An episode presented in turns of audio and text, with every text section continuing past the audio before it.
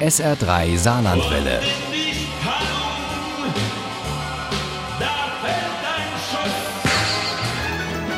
Der Krimi-Tipp.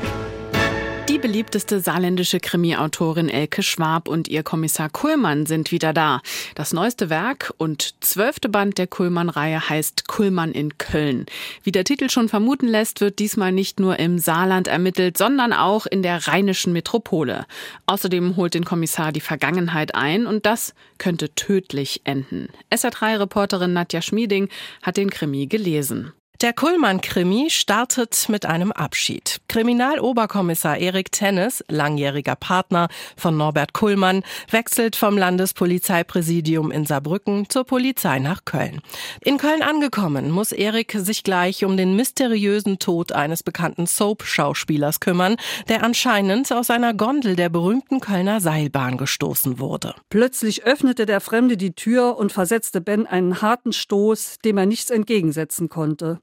Rückwärts flog er hinaus und spürte Sekunden später, wie eiskaltes Wasser ihn umfing. Er wollte nicht sterben und strampelte wie wild. Doch seine Muskeln fühlten sich schnell an wie gelähmt. Er konnte nicht atmen, nicht sehen, verlor die Orientierung, fühlte sich wie von einem Strudel in einen Sog gezogen. Wie der Zufall es will, führen die Ermittlungen Erik zurück ins gerade verlassene Saarland.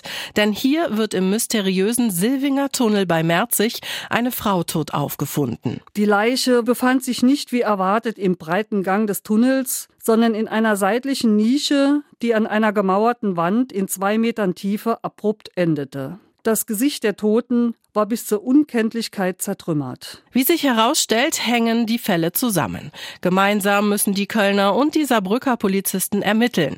Es gibt Spuren, die weit in die Vergangenheit reichen. Ein Fall, der bereits vor 30 Jahren dem nun pensionierten Polizisten Kullmann Kopfzerbrechen bereitet hat.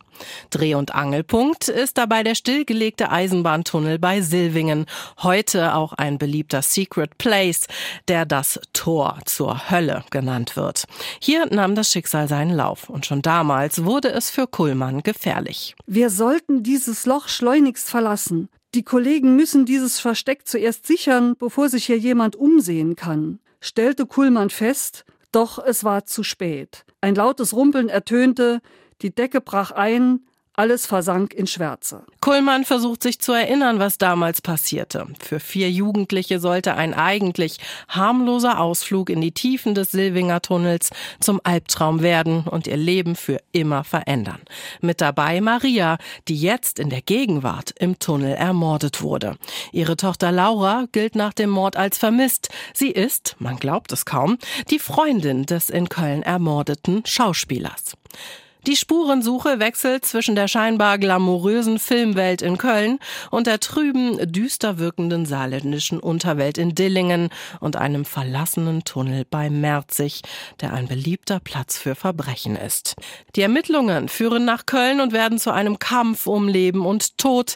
Eine saarländische Polizistin stirbt und auch für Norbert Kullmann wird es gefährlich. Er findet sich plötzlich am Rande des Abgrunds wieder auf dem Kölner Dom. Was für ein Ort für den Showdown. Wie ein Klammeraffe hielt er sich an den eiskalten stählernen Streben fest und ließ sich langsam auf den Gitterboden sinken. Stell dich nicht so an, Alter, plaffte Arthur.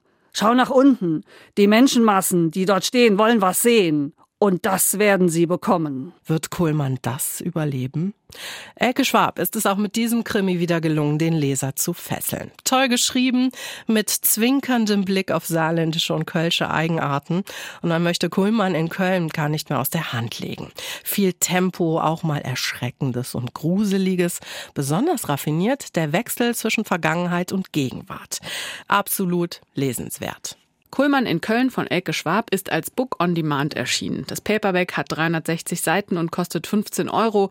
Das E-Book gibt's für 2,99 Euro. Wenn Sie gut aufgepasst und auch ein bisschen Glück haben, dann haben Sie die Chance, diesen Krimi zu gewinnen. Und zwar handsigniert. Im SR3 Krimi-Quiz in der nächsten Stunde. Viel Glück! Ohne Krimi geht die Mimi nie ins Bett. Für Mimi und andere Krimi-Fans. SR3 Saarlandwelle. Hören, was ein Land fühlt.